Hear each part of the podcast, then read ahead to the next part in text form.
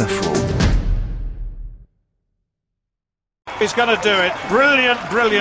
Marathon de Londres 2017. Le jeune Kenyan Daniel Wanjiru crée la surprise en s'imposant devant les favoris. Nouvelle pépite de l'athlétisme kenyan, le marathonien va chuter de son piédestal trois ans plus tard, au printemps 2020, suspendu pour dopage. Une nouvelle affaire qui vient s'ajouter à beaucoup d'autres. Une soixantaine d'athlètes kenyans de haut niveau ont été contrôlés positifs ces dernières années. Nicolas Herbelot est spécialiste athlétisme au journal L'équipe. Au départ, on se disait bon, ça concerne plutôt des coureurs de seconde zone.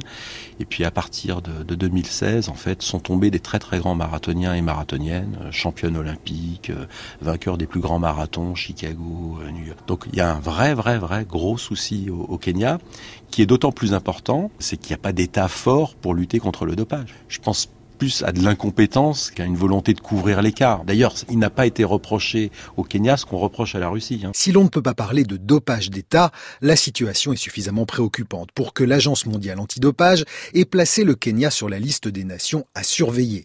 Le pays a d'ailleurs frôlé la suspension aux Jeux Olympiques de Rio en 2016. Dans la poussière s'élance l'élite. Pour le Kenya, pourvoyeur des plus grands champions de course de fond, l'athlétisme demeure le principal motif de fierté nationale. C'est le seul moyen, ou presque, pour Nairobi d'exister sur la scène internationale. Lieu d'entraînement et de formation des champions, la vallée du Rift est un véritable Eldorado de la course à pied et les retombées pour le pays ne sont pas négligeables, rappelle Nicolas Herbelot. C'est bon pour l'image, c'est bon pour l'économie. D'une part, ça attire pas mal de tourisme sportif beaucoup d'Européens, d'Américains, d'Australiens, etc.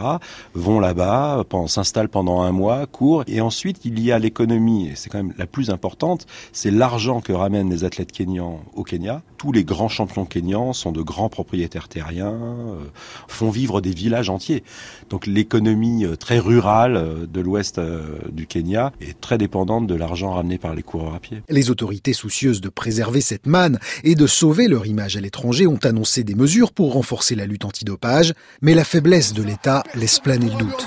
Regardez le chrono, c'est phénoménal. En attendant, les Kenyans se consolent en se disant que le plus grand de tous leurs marathoniens, Eliud Kipchoge, le premier homme à être passé sous la barre des deux heures, n'a jamais été contrôlé positif.